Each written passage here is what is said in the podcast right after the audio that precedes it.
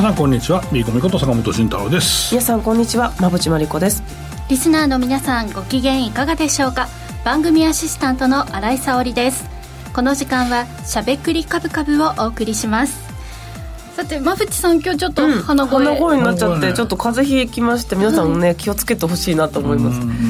すごく喋りづらい。ああそうだね。苦しいですよこの仕事結構辛いんだよね鼻が呼吸できないと。そうそうそうそうそう。ずるずるやってるのもねあんまあんまりやりすぎそうるとねですね。皆皆さん不快ですからね。雑音だからね。そうそうそう気をつけます。ラジオの場合ちょっとこう椅子を後ろにねスライドさせて、で聞こえてんだよどうせって言いそうなんだよ。実はアーカイブ見てなんだ結局聞こえてんじゃねえかと思っちゃうんだけどね意外とな。若干違うかもしれないですけどね、まあまあまあ。うんでもなかなかあの鼻が詰まってると夜眠りにくくるそうなんですよ。ちょっと呼吸しづらくて、はい。あの睡眠が浅いかもしれない。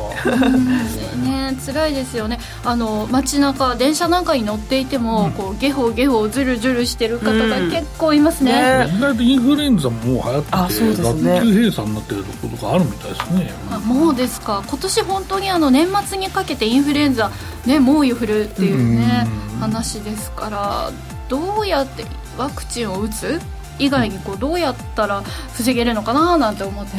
手洗いを。マスクと手洗いですかね。ねですかね、はい、リスナーの皆さんの中にもちょっと体調優れないななんていう方いらっしゃるでしょうか。ちょっと寒暖差が本当に激しくて東京はようやく、あの冬らしい感じの空気に、ねなってきましたけれども。とはいえ今日の日中もちょっと一瞬暑いななんていうね。ねはい、ね気温もありましたし、なんか何を着たらいいのか本当に難しいんですけれども。寒いよ。僕今日熊本から帰ってきたら4度だったからね朝。なんだそれと思って。いやあの阿蘇山の方なんでどっちかっていうと。あそっかちょっとね。まあまあまあ熊本だけど、そうそうそう。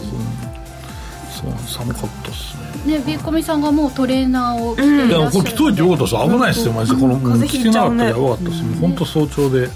あのそう。全然話変わるけどその、はいあレンタカー借りたんですよ。タイムズって自分で給油するんですよね、でなんか夜だしもうないから給油所が。だから高速の給油所で給油したら、レギュラーが197円ぐらいで高すぎだなみたいな。でかつなんか給油したらちょっと割引して440円割引されてて これ本当申し訳ねえなと思いましたみたいな、あのパーク24の株主の人すいませんみたいな話なんですけど。あのタイムズってあれですよね、給油したら、あのその方にちょっと還元される30分手間賃うなそうあと洗車とかもいろいろあったりとかするんですよね。はい。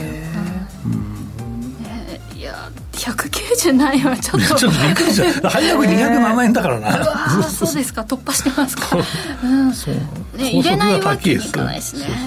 そうですか、ちょっと物価高を一番感じるというところかと思いますけれども、ね。はいあの、今回はご無事にねあの時間が遅れずに到着されて。だって朝一帰ってきたら絶対間に合うだって7時台の飛行機だぜ。はい。はい。そうですか。あのそれでも遅れてたけどね。うん、そうですね。あの、毎週毎週本当にビーコミさん今日はどこからいらしたんですか？みたいな感じで飛び回ってらっしゃいます。けどね。はい。あそうだ。先週 YouTube タイムでですかね？あの、先週の週末にお店がもう一つオープンというおあそう話しましたけど、あの堺東にオープンしました。堺堺市堺区ですね。はい。どうですか？たくさんの方来ていただいてありがとうございます。早速万引きしてる方もいましたけどね。本当だよ。これやべえ話だよね。すげえ。オープンオープン当日に万引きするみたいな。えそれビデオに映ってる？ビデオまあまあ。えー、衝撃。夕方のニュースになるやつじゃないですか。そうだよ。だからこれもう確実に取りまくっとこうかなと思って、でも見えてっかんなっていうちゃん話ですよこれとあの証拠として使えそうなぐらいそれは使えるでしょ。しかも毎日来ててさって話で。あ本当もう夕方のニュースになるやつだね。なるなるなる。オープンしたば提供しないとなるなる。提供したいですね。本当ね本当勘弁してくださいよもういろいろ考えてねこうやって授業をされているわけですから、なんか初日から来るんかいってびっくりしたけど終わってる。そうそうそうひどい話。無人の時間があるからってことそうそうそうそうそう。そう一応閉めてはいるんですけどね夜ね。うん。そうですか。いやいやいや。いもういろんな、ね、や。なかなかねおもろいねあの小売店でやるのもね。なかなか。対策方法なんかはあるんですか、まあとりあえずは、えービデオで撮りますというところからで、まあ、お声掛けはねいる時はしたいのと思うし、はいまあ、危ないけどねお声掛けするのもねいろいろね。そうそうそうそうそう。まああのしかるべき証拠を揃えてですね、はい、しかるべきところに行くしかないかな。はい、悪いことをしたらバレますから。そう。はい。ねあの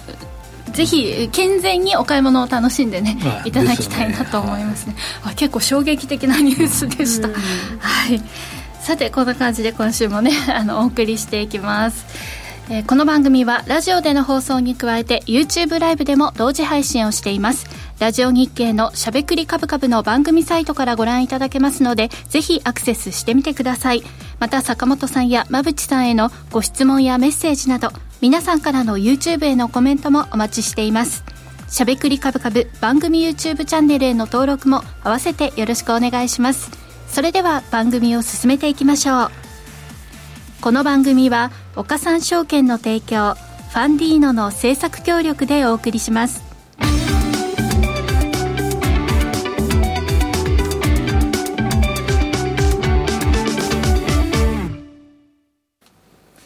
ここからは坂本さん、馬淵さんのお二人に足元の相場環境と今後の展望について伺っていきたいと思います。今日の東京株式市場では日経平均株価は4日ぶりに反落して引けました。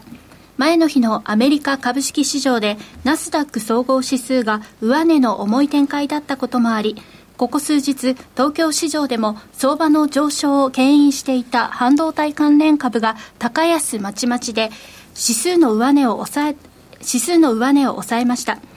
さらに昨日の日経平均は今年最大となる823円の上げ幅となり、幅広い銘柄に利益確定売りが出ました。ここのところの急ピッチな上昇で、東京市場では日経平均株価がバブル後の最高値となる3万3753円も見見えてきましたが、これは夢を見ていいんでしょうか？うん、強いですよね、まあ、強いね。だからまあ、まあ、その一番安い時にね、まあ、もうこれだめですねっていう人が一番センスないと思うんだけど、ね、まあ、僕らは希望捨てんかったからな、とりあえず。うん、だし、一応僕の説明としては、去年とね、同じことが前倒しになっていると、去年の年末と同じことが前倒しになっていると、だからやっぱりその金利がまあ上昇して、えー、まあ景気ないし企業業績が悪くなるんじゃないかというリスク回避がまあ一応去年の年末あったわけですけど、想定していた以上に金利が上がってしまったので、なので、えー、リスク回避をね、もう一回しなきゃいけないんじゃないかということでですね、えー、株式をですね、まあ、売ったと。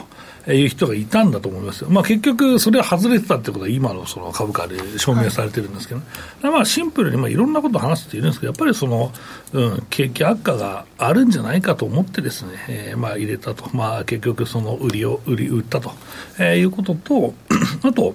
えー、もう一つは、そうだね、えーまあ、米国のその議会が、まあ、下院議長が荒れてたりとか、うん、まあ、いろんなそのごたごた債務問題もあったりとか、えー、あとはてででもでもでなくてストですね、とかまああったとかね、まあ、いろんな悪材料があったからってもあったんですけど、日本がそこまで付き合わなきゃいけなかったのかという話で、えーまあ、一応株価は戻りましたということで、えー、一旦は馬渕さんにお返ししたいと思います。そこはまあ次のコーナーでね、えー、お話できればと思うんですけど、えーとまあ、とりあえず重要な指標として、えー、CPI が発表になったので、その辺含めてご説明いただきたいと思います。お願いします。はい。えーと、アメリカの、まあ、利上げがこの先もう一段はななさそうだっていう雰囲気をもう一段こう後押しするようなあの指標の発表が続いたかなと思います、まず14日に CPI 発表されましたけれどもこれ市場の予想が3.3%だったんですが結果は3.2%と、うん、でコアも4.1からが予想だったんですけど、うん、結果は4%だったのでかなり予想を下回るような弱い数字が出てきたので、うん、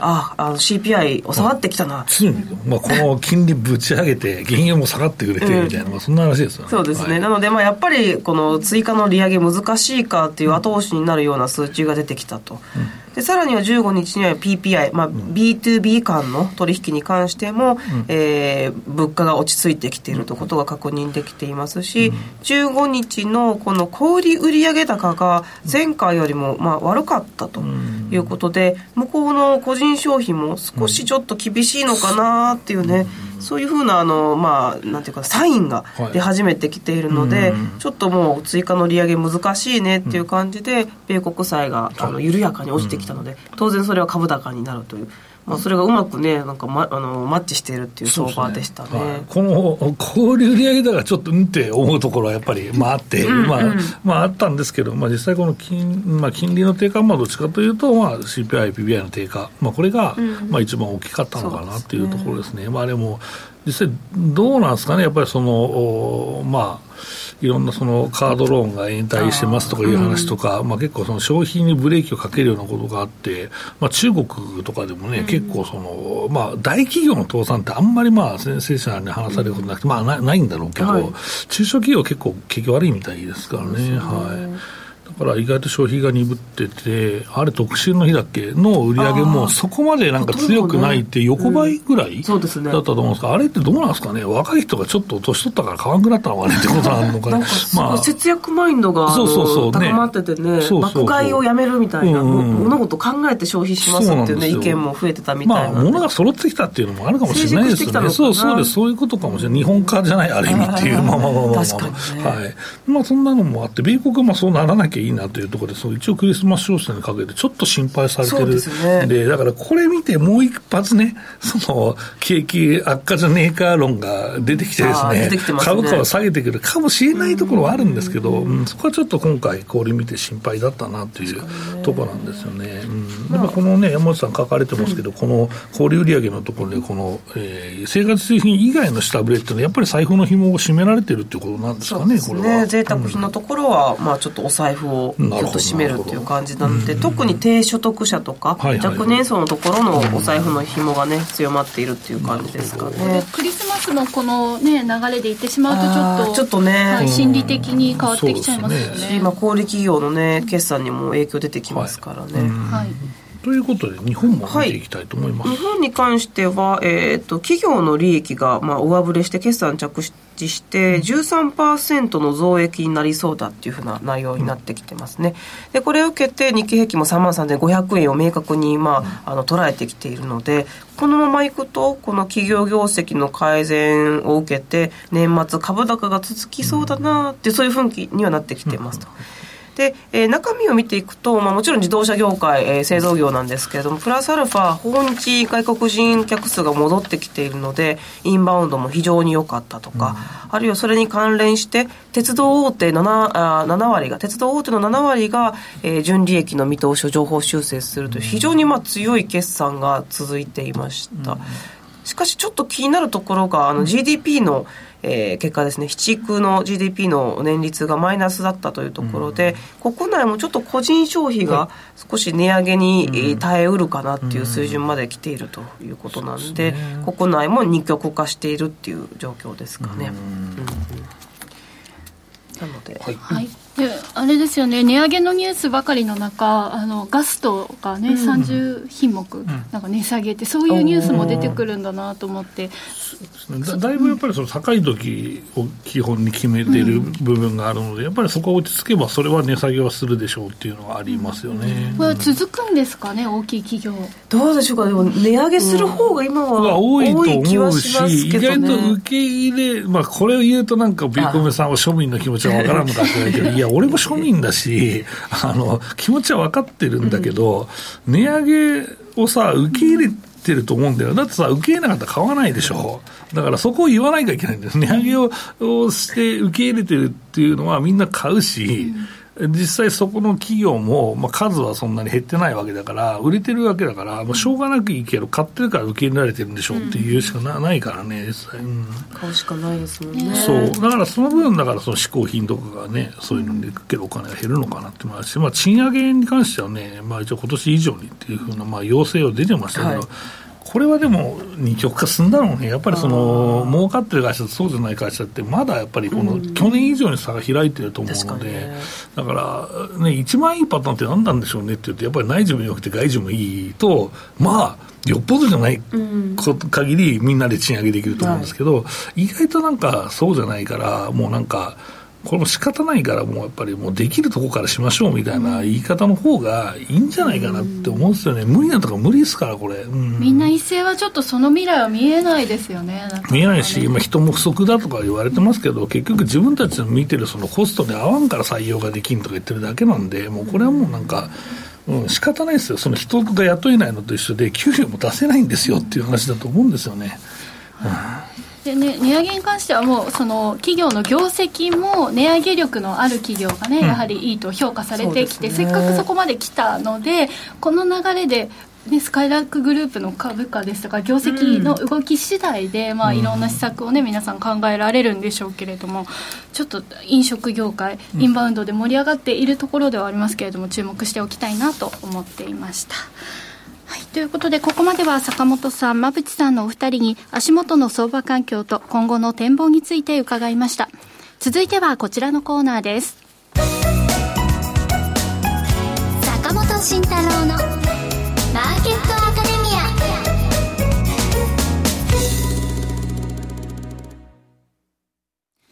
このコーナーでは投資をぐっと有利に株価指数 CFD の活用などを含めて投資のポイントについて坂本さんに教えていただきます。先週ちょっと怖いと言って言ったんですけど私、うんうん、全然怖がらなくていい相場でした、まあ、一応さまあ下がったとしても元に戻るぐらいだろう買い値まで行っても、うん、だそれってびっくりしてもしょうがないんじゃねえかっていうところかな、はい、羊マインドで、まあ、終わってみればよかったねっていう感じで、はい、平和だったなということですけどね。でまあ冒頭お話したんですけど結局まああの足元の下げってやっぱりその金利高をもうちょっと織り込まなきゃいけないから織り込んだよねっていうところで、まあ、いいガス抜きになったんじゃないですか、うん、それで、えっとまあ、日米ともに株価を救ったのは業績ですよと、だからもうシナリオ何も変わってなかったよね、僕の本当に言った通りで申し訳ないって、逆に当たりすぎて謝ってるんだけど、そう。だから、まあ、あの実際ね、その金利が上がったから、一旦そのマクロ面と不安がその株価を押し下げるけど、普通に考えて業績いいからっていう話をまあしてですね、えーまあ、その通りになってるから、まあ、別に、うん、いいいいんじゃない、なんか本当に綺麗に決まったなというところでございまして、で、うんと、その業績どんぐらいいいんですかっていう話ですけど、日本はどうだったのかというと、まあ、まだ全部自分で集計してないんですけど、EPS の動きだけ見ると、えー、大体決算が始まるのが、まあ、10月の、まあ、20日とか23日ぐらいからなんで、その時の EPS が2090円ですと。えー、いうことで、終わってみたら、えー、11月15日がですね、2257円でしたと、えー、いうことになりますので、矢原さん、これな、何円上がってんですか？ちょっと待ってください。油断しまごめんなさい。いや、いいよ、えっとね、100ね、えっとね、70円ぐらいかな。170円ぐらい上がってるんですよね。はい、ということは、うんと、EPS が、日経金が、えー、3万3519円なので、えー、170円ぐらい、60円ぐらい上がると、何パー切り上がったんですかっていう話で。それは分かりません。すみません、いや その335円で、まあ、1パーなんで、約、まあ、今の株価だったね、だからまあ、それが大体。あちょっと、俺もおかしかったですね。俺もおかしいね。話してると、話してると意外とむずいから聞いたんだけど、まあまあいいや、まあいいや。だから、E ペースの切り上がったパーセンテージだから、まあだから、2、2、22円ぐらいで1パー切り上がるわけですよ。はい、で、170は22ぐらいなんですよ。はい。160は22か、ごめん。170は20今ね、新井さんがね、スマホで計算してるから、あえて何回もね、ずらしたんでね、数字。めっちゃ困ってた。7.72ぐらいです、ね。だから、ね、まあ、7、8%、だからめっちゃ俺意地悪すぎるな。今、今さ、新井さんが計算しててさ、160はできて、170まで、あ、でも170、5回ぐらいやり直して。やり直して。最悪ちょっと振り回されました。わざと振り回してみたんですけど、それ7、8%ね、はい、あの、えー、業績切り上がったわけですよ。もうこれ素晴らしいことじゃないですか。うん、まあ、そのうちに、まあ、トヨタもね、当然、ね、あったんですけど、うん。えー、と、まあ、そんなことが、まあ、ありまして、あの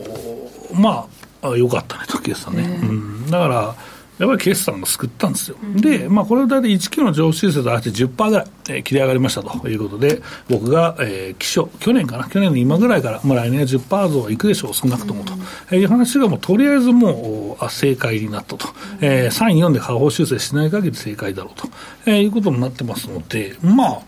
もう業績のとロジックも全読み、全当たりで、本当に。いいいいフィナーレかなと思いますけど、ね、終わるか終わるんかいいやいや終わるもうここで終わるとかっこいいなと思ったんだけど。終わりたいところではありますけど。プレッシャーもあるしやっぱ当たる時期もあるんですよ、これそう。やっぱコメントもねめいこみさん当てすぎとありますけれども、あ、りがとうございます、だからまあこのね、えっと、見通し意外とさその話す時も、まあ、僕もどんな評論家乗ろうかなと思ってってたんですけど、まあ、その一個一個ね、その事象を説明して、上田下だって言っても、結局はなんか、投資家も自分がこっちの方向だなと思った人はそれを同意するけど、そうじゃない人は同意しないじゃないですか、うん、だからまあ動く要素と、まあ、シナリオを話すっていうのが、一番、うん、いいんじゃないかなと思って、それをまあずっとやってるんですけど、うん、今年が一番当たったな。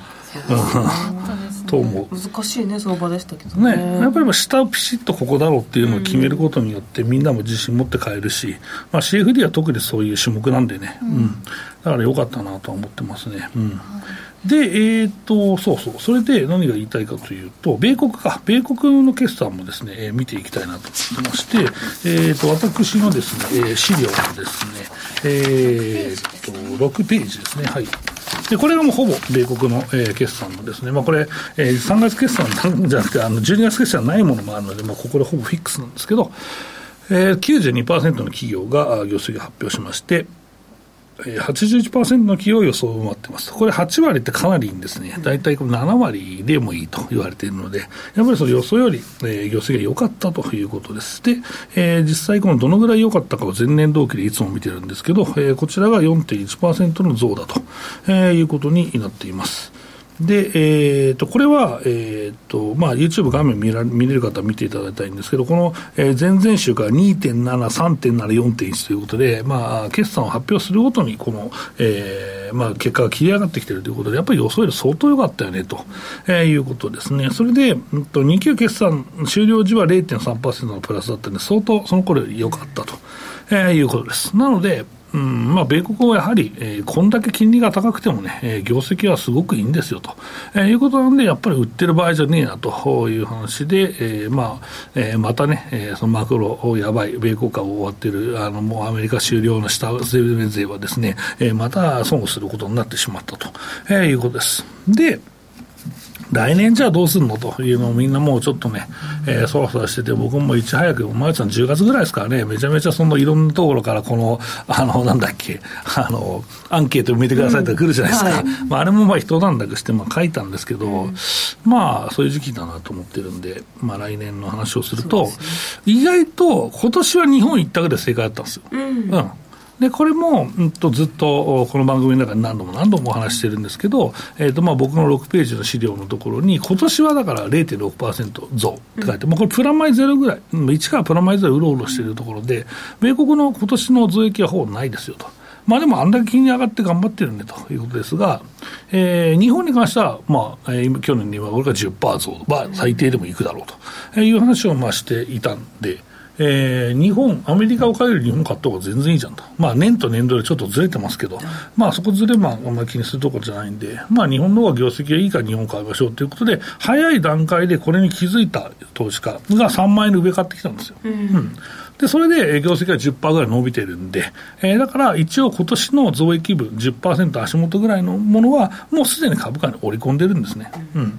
で、えー、この後、えー、まあ来年を含めて、来年どうだ、あと1年3か月、あとは1年、1年1か月半ぐらいか、うん。えー、の、まあ、業績っていうのは、多分情報修正も、まあ、これからまだあるだろうし、来来期の分の伸びもあるだろうしって考えると、まあ、最低でも10%ですよ。うん、ああとだって今年で10%伸びちゃうかもしれないけどね、えー、まあ最低でもあと10%あると思うんで、その、えー、株価への織り込みというのは、えー、そろそろかな、あまあ、年末からはやっていいと思うんです。年明けてからなんですけど、今年はもうちょっと早いので、えーまあ、日本がまだ伸びると思う投資家がいるんであればですね、えー、買うでしょう、日本株を。だから、意外ところ3万3500円というのはトップでしたと、この前のね、えー、まあ、頂点でしたということになってるんですけど、これは、えー、来期の業績を織り込むですね、えー、フェーズにありますので、抜けてもおかしくないですよというところで、まだこれ早いよと、来年になってから抜けるんだと、えー、いう方なのか、皆さん見方ね。で、えー、決算も良かったからって、その熱狂冷められるまで、ここでぶち抜いていくとって買うのかというのは、結構悩むよね、ここはね。僕も悩んでんだよ、どっちの話しようかなって、話すまで悩んでんだけど、これ難しいよね。ここまでってからなんかここ逃げてえな、うやむやにしてなんかまだずっと当たってるでしょって言いたいんだよね。いや、そ、そのぐらいどうなるか分かる。そう人間らしいんですよ。ま、かんないですよ、そう、分かんないんで、分かんない時は僕分かんないって言う言うんだけど、うんまあ、今の話だと来年織り込むんであれば、ここ買ってってもいいとは思うし、不安要素っていうのは意外と少ないとは思ってます。うん気持ちで言うと何割何割ですか？これも難しいんだよね。だから事象がこれこれこれでこのシナリオだったらこっちってなんか難しくて、あの、非常に難しいです。で、ただし、えっ、と、この CFD を、まあ、この番組で僕が宣言しているようにコピーしている方はですね、3万1000円で買ってるんだけど、売ってもいいんだよ、別にここは。うんリグってもいいんですよ。でもう、あの、正月カニでも食っときゃいいんですよ、これはね。はい。私もうカニもいくらも多分買えると思うんですよ、これこれだって1枚でもな。だから、そっちに行くのか、これめちゃめちゃ悩むとこなんだよね、これね。うん、だから、どうするかな。あとでも、多分来年日本は、また、このにわかの第何何期か分かんないけど、投資ブームも来んだろう、多分。あまあねの、新新ニーサ新ニーサの積み立て税とか、あのイデコやとか言って、また新しい人が出てきて、そのテレビで馬淵さんを見て、この番組を聞く人いるでしょ。で、アーカイブを見て、多分ここにたどり着く人もいると思うんですけど、まあそういう人たちも来るので、意外といいかもしれない。その人たちが米国株を、まあ他の YouTube 見てね、あの、やっぱ米国株オルカン一択やとかいう人がいれば、まあ円安がするかもしんねえしな、日本人の会でね。そうですうん、だからそういう時代が来るかもしれないし、うん、と考えると意外と、まあ、需給面からも日本株個人が支えるかもしれないって考えると、いや、意外とこれまだ強いかもなって気がするんですよ。で、もう時間が来たんでまとめなきゃいけないんだけど、うん、まあでも、結論は本当はこれ持ってたいと言いたいね。だって3万1000円で買ってる人がいいるわけだから、別にホールドしてもいいじゃん、ここ。1000円下がってもいいやと思って、ホールドしとけしとけ。うん、っていうことになります。うん半分戦法はありですか？半分戦法ありですね。はい。半分戦法ありですよ。うん。半分戦法でもいいよ。ここでうん十分取れて、3万1000円から取れているから半分売って、うんでもう半分はキープとそう。で、半分にしちゃうと、多分これ、値幅がね、あと、僕のまあ感覚で申し訳ないんだけど、12月の半ばぐらいまで、意外と、うんなんか11月中かな、まあ、意外と値幅が狭い気がするんだよね。だから、半分落としたら買い直せないかもしれない。なんか意外と落ちないし、まあそう上がんないしっていうのもあるし、だからスルッと上がるか、まあ、あんまり落ちないから、どっちかだと思うんですよ。暴落はあんまないと思ってるんで、そう考えると、意外と半分落としも、まあ、考えてやった方がいいいいなと思うし、まあ、放置かな。あの、とりあえず下で買った人は放置して、えー3万5千年末相場行けとい。うのを見たいな、見ようぜということでしょ今持っていない人は、ん。あのもうすでに売ってしまった方もいると思うんですけど。あその人たちはもうしょうがない、ここで買うのはむっちゃ難しいと思うんで、まあでも、僕は一応これは、うもうその宣言してやってるんで、それに乗っかった人向けの説明に本当はしたいんだよね。はい。まあうん。取れている方はそこまででね十分もう取れているとそうだし、今年、一まあ、旦閉じで、一回だけそのショートの部分の、うん取り逃したとかあるけど、まあ、それ以外の当たってるのは自分の自信だから、もうそれはもういいかなと思ってます。はい。はい、十分だということであまりね、あの深追いしすぎない方がいいみたいなお話もありましたからね。はい、そのあたりも参考にしていただければと思います、以上坂本慎太郎のマーケットアカデミアでしたクリック株365を始めるなら岡さんオンラインクリック株365は日経225やニューヨークダウ、ナスダック100などの株価指数や金、原油などの ETF を数千円の少額からほぼ24時間、祝日も取引できる金融商品です。この度、米国小型株価指数のラッセル2000や銀 ETF、プラチナ ETF の3商品が新たに上場しました。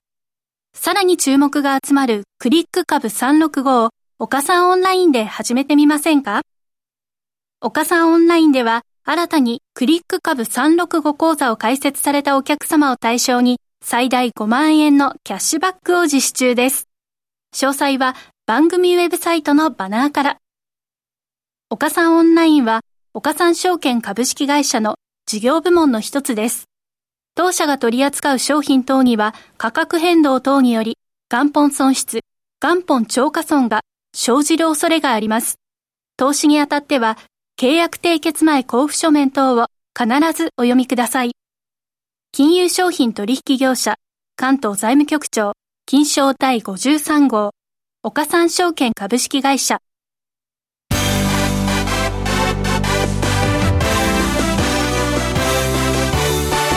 マー馬淵真理子の10分で教えて。ベンチャー社長。このコーナーではこれからの日本で活躍を期待される起業家ベンチャー企業の社長に焦点を当てていきます。これからの成長企業のキーワードが分かれば投資の視点としてもきっと役立つはずです。今日は株式投資型クラウドファンディング最大手のファンディーノで紹介しているベンチャー企業株式会社ゼロエデュケーションアーツ代表取締役内藤健二さんにスタジオにお越しいただいています。それではここかここからは馬淵さんよろしくお願いします。はい内藤さんよろしくお願いします。ます。えっと、内藤さん1年前にお電話でご出演いただいて今日はご進捗などを伺っていきたいと思いますでホリエモン主催の10代起業家を育てるという話題のね、えーゼロ高等学院ゼロ校を運営されていますけれどもこれどういう学校なんでしょうか？えっと、最近分かりやすいキャッチコピーを設けまして、うん。はい。日本一起業家を輩出する高校という起業家を輩出する。形で運営させてもらっています、えー。高校生の方が起業される。そうですね。高校在学中に起業を経験した方がリスクマネージメントやチャレンジすることが可能でしょうっていうところで設定しています。面白いですねそこいいですね僕もなんか35になって起業しましたけど、これ若い時からできてるといいなと思ってもう僕らの頃って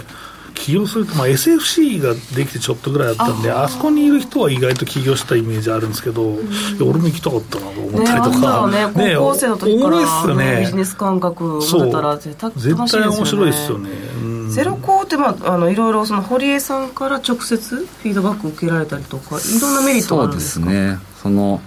堀江さんの YouTube チャンネルにも上がっているんですけど、堀江さんに自分の自身のビジネスプランを提案したりとか、えっと、先月で言うと高尾山でワンデーキャンプっていうイベントをして、で中学3年生も参加してもらって、で中学3年生がそのアクティビティを通じて、高尾山でどんなアップデートができるんでしょうかっていうプレゼンをした後にじゃあゼロ構成だったらどうでしょうっていうのをやってもうゼロ構成は結構かましていてで堀江さんがなんかほら見ろみたいな感じで、えー、面白い。おもろいなそれ。えー、じゃあ実際に起業するところまでやってみて起業した後も伴走されるんですか？そうですね。今のところそのやっぱりその日本人が起業っていうと、法人登記をするとか、あうんその100人以上の社員を抱えるとかってイメージを持たれるんですけど、まあ、極端な話メルカリで物を買って売っても起業なるほどね、確かに。ですし、おばあちゃんのなんか肩叩きをしても起業、っ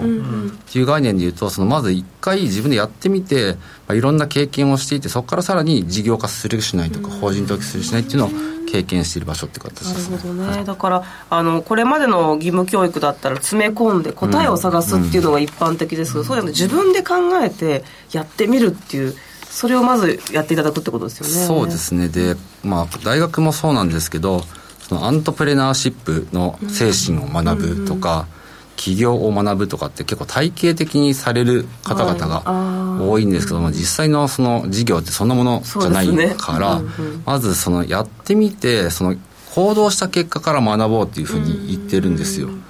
で堀江さんもそのなんか私には自信がありませんとか、うまくいくか分かりませんって、やってもないのに意味がないでしょって言ってて、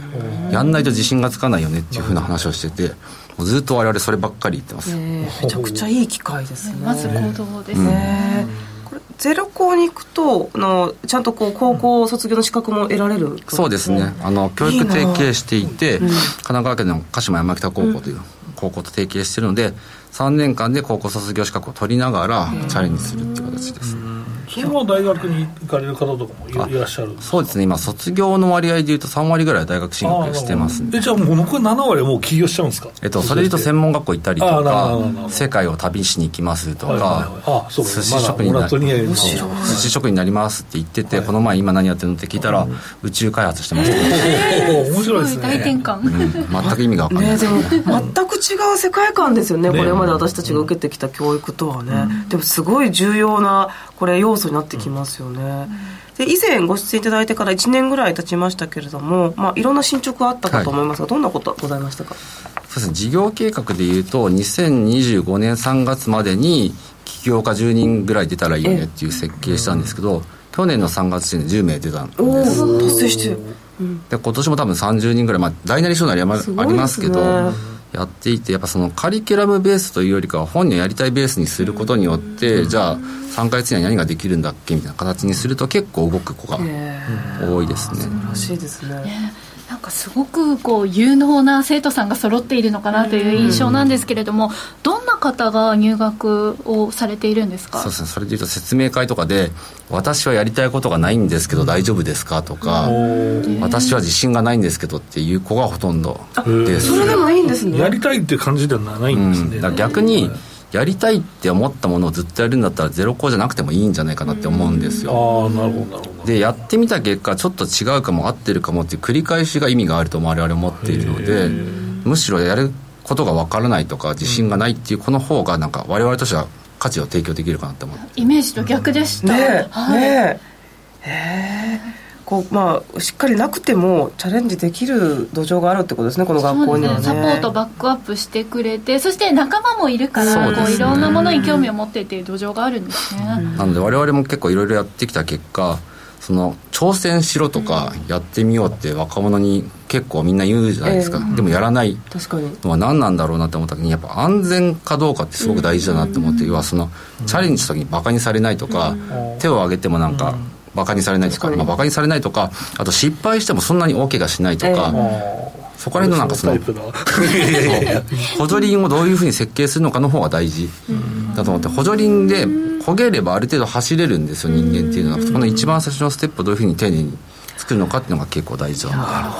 補助輪なんですね。いやだからそうだってそれをさ、まあ、そうじゃん。最初にやる人はみんな補助輪ついてるわけで、いきなりチャリ乗れないからさ、ですね。起業家の方もそういうふうにね、あの育まれていくと大きく羽ばたけるかもしれないということで、まあ、先ほど堀江さんのお名前ありましたけれどもかなり強力なバックアップかと思うんですけれども、他にはどんなメンバーの方がいらっしゃるんでしょうか？分かりやすい例でいうと元マイクロソフトの日本社長の成毛さんとか坪田塾の坪田先生とか、まあ、コルクの曽田島さんとか、まあ、そうそうたるメンバーがバックアップしてくれてはいます。いやすごいですね、皆様があの協力してくださるってやっぱりあの御社の理念とかやりたいことにすごく共感されてるっていうことです。そうですね。あともうちょっと具体的な話で言うと,、えっとコーヒーを作ろうっていう話を今進めてて。コーヒー？ですかはい。豆豆を作るんですか？えっと、豆をブレンドしてフレーバー作ってパッケージを設定して売ろうっていうのとか、お米作ろうとか、なんかいろんなその一次産業とか三次産業とかをゼロ校内のカリキュラムでやろうっていうふうに。あそうなんですね、はい。へでもこれもその最初からコーヒーを我々が作るではなくそのカフェを経営したいっていう女の子がいて、じゃあどこができるんだっけっていうところから始まってきてで多分今6人ぐらいいるんですね。カフェ部っていうんですけど、その部活動として経営をするみたいな。えええ面白いえでも今おお名前がね上がった方々ってめちゃくちゃ忙しい方々がやはりここにしっかりとリソース割かれて協力されているとやっぱりその教育に対する思い皆さん強いんですかね、うん、やっぱりある程度行き行くとみんな最終的に教育にたどり着くっていうふうにおっしゃってますね。あ素晴らしいな。実際今あのそのコーヒーを作ってみるっていうお話ありましたが、具体的にどんな内容を学ばれるんでしょうか？えっとだから結局それで言うと、ブランディングマーケティングね。レゼンテーションあと挨拶とか、社会人的なものですね、はい。だからめちゃくちゃ分かりやすい例で言うと、5人は最初に揃ってて本当は6人で集まったんですけど、ですいません遅れましたって言って遅れてきた後で、なんか足組んじゃったりとかしてると、もうその時点でお前何やってんの？怒られる。のいやいいね。それいたいな2000年ぐらいの IT 社長とかそういうの普通だったイメージなんですけども堀江さんがどうかわかんないですけどそれは、はい、いいですねそういうので社会人の素養も、はい。そうですね、その関係していただいてる方にもそういうのがあるっていう前提で関わっていただいてるんで、はあはあはあそれはよくないよねっていうふうにフィードバックいただいたりとかでする面白いですね、いいな。ね、なんかあの必要なことを教えてもらえる、ねそんな感じが生きていく力っていうんですかそうね。我々としてはだいぶヒリヒリしますけどねその現場にいると、あこいつ足組んでるなみたいな。何 教えてんだと言われる感じですか そうそうそう。空気が凍っちゃうね。そうそうですえーまあ本当にまあ素晴らしい事業かと思うんですが坂本さんいかがですか？いやめちゃめちゃ面白いですね。いや僕もなんかうち3人いるから1人ぐらい行かせたいなと思いますけど、あれお親が起業してるから来ましたとかいうのはあんまりいないですからあえっとそれで言うと、はい。ちゃんと数えてはいないんですけど、3分の1ぐらいやっぱ実業家の方とか経営者の方が多いですね。なるほど、まあ、そこはでもうんなんとなくいいですね、うん入れてみたいね。ねえ そうなると、あの、はい。まあ、収益っていうかね、うん、そうですマネタイズですよね、はい、学費とかいろいろ教えてください。そうです。ね今だとその一般的な私立の高校生の学費、同じ学費で設定します。大体300万円ぐらいです、うんなるほど。あとはねその熱い思いがすごい伝わってくるんですけど、な何かこの創業されるきっかけってあったんですか？もともと私はその IT の畑にいて、でまあ、子供が生まれたりとかしてその子供が環境とか状況でその自分の可能性を諦めたりとか、選択やめたりとかするっていうのが、そのシステム的に間違ってるんじゃないかなって思ってて、でそれをどうにかしたいなっていう思いがずっとあってで堀江さんとこういうことをやるよっていうふうに私の知り合いの方が言ってて、でなんかお前やりたいそうだよねって言われてじゃあちょっとやってみますっていう形で始めたって感じですね。えー共感してあれですか？進学校というかそのて転入してくる方もいるんですか？カリキュラムさんそうですね。それってい意外とうまく回るもんなんですか？途中から入ってきても。えっと、新入生の方がふわっと入ってくるんですけど、あー転入生はもうやりたいって入ってくるんでなるほど、は意識が高いと。結構ギアが違う状態で入ってくるんでそっちの方がやりやすかったりしますへえめっちゃ面白いで今後なんですけれども学生さんの獲得目標っていうのはどのくらいですそうですね、まあ、今81人で、まあ、分かりやすく100人は目指そうねっていう話はしてます、で、まあ、在校生数もそうですけどやっぱ起業者数を目指していきたいなとは思っています、どのくらいの起業者？まあ、できればね全員起業してくれる。と面白いですよね。これえ起業した後も一応伴走っていうイメージなんですか？そうですね。続ける本人が続けたいっていう意思があればもちろんネットワークつなげたりとかビジネスサポートしたりとかしますし。いやこれ高校生で起業してはい。ビジネスを継続させるってなんかその固定概念からするとね想像がつかないうん。世界観なんですけどそういう世界になってきてるんですね。まあ、早い。結局その大学で起業しますみたいな子は結構増えてきてると思ってて、それの先って形ですよね。多分3年5年するともうちょっと増えるんじゃないかなと思いますけどわあすごい世界に入ってきてる。大きな学閥になっていくんじゃないですか。これはいいよ。僕も高校の頃転売ぐらいしかしてなかったさすごいですね。韓韓国にスニーカー買いに行って売ってましたから、えー事業家ですね。事業家です大阪ね。はいじゃあ最後に今後のまあ事業展開教えていただけますか。そうですね、やっぱりどうしてもそのアンテナの高い保護者の方が来てくれるんですけど、さっきお話しした通り、なんかちょっとここじゃないなとか、なんか大人の言ってること納得できないなっていう、なんかちょっとなんか頑張りたいとか、なんか大人のにかましたいっていう子はぜひゼロコンの説明会に来てもらって、あ自分の考えって間違ってないんだとかチャレンジしていいんだっていうことをちょっと一緒にチャレンジできればなと思ってますねえ私も自分がもし子供がいたら絶対生かしたいなって めちゃくちゃ今思いました。いやいいっす素晴らしいですね。しかも最初にやりたいことが明確じゃなくていいというところでねかなりあの柔軟で、はい、心のハードルが低くなる音な楽の専門学校で一緒にバンドやろうぜみたいな感じでやろうぜとかありそうですよね、ということで今後起業された皆さんのね、ご活躍も含めてまたし進捗をね教えていただきたいなと、連れてきます。あぜひぜひ、はい。ありがとうございます。今後とても楽しみにしております、ということでここまで内藤さん素敵なお話をありがとうございました。ありがとうございました。以上馬淵真理子の10分で教えてベンチャー社長でした。次回もお楽しみに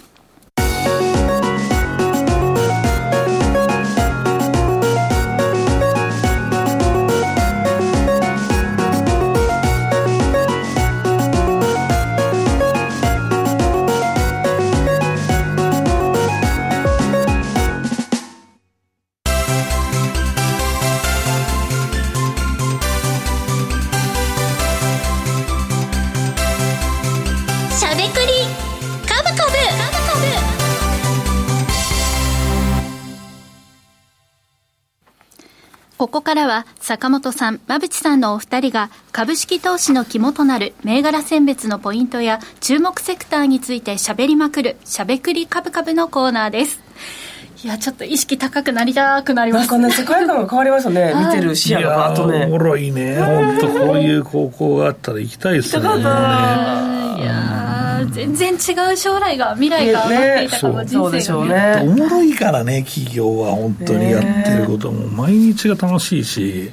これをだからだって俺35からやってたわけで本格的にやったら40からだからこれ10 15、6からやれんだぜ。こ れやばいよねこれは。すごいしかも豪華な講師陣の皆さんのうんそうそうそう。生の声を贅沢すぎる、ね、すごいよね。だからでも今、まあスケールでかい話をするから、スケールでかいのやるのが当たり前でしょうみたいな多分形。でもしてるのはカフェバーちょっとあれですけど、だからそれがやっぱりいいと思うんですよ。うん。やっぱりその若い、僕もなんかそのちっちゃく失敗したくねえなとか、まあこの年になってやるから、まあ失敗せずに積み重ねる、まあ何かなって選択肢狭いところからやってるんだけど、いや、ゆっくりね、考えても海外行く人もいいかもしれないですけど、いや、いいな、それで。贅沢ですよね。なんか本当贅沢だよね。うん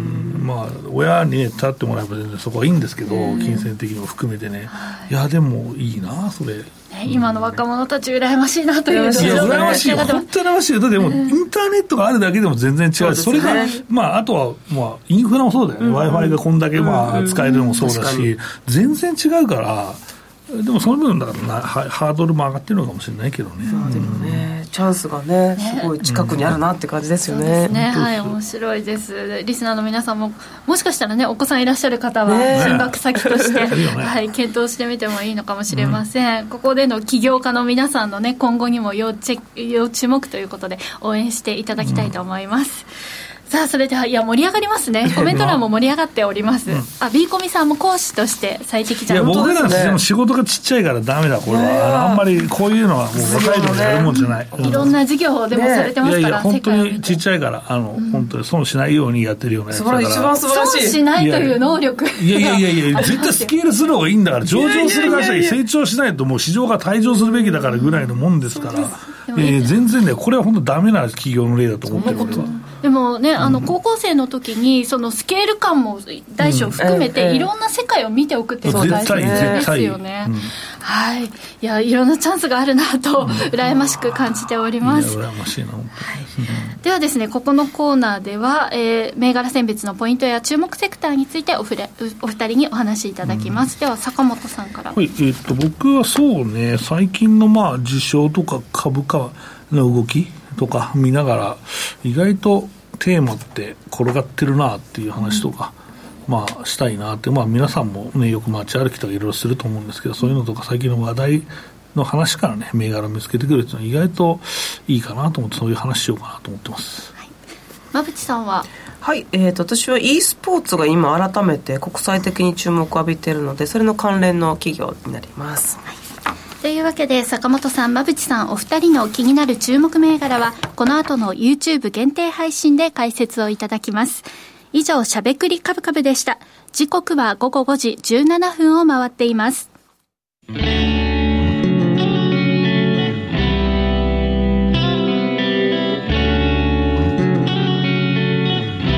ゃべくりカブカブ。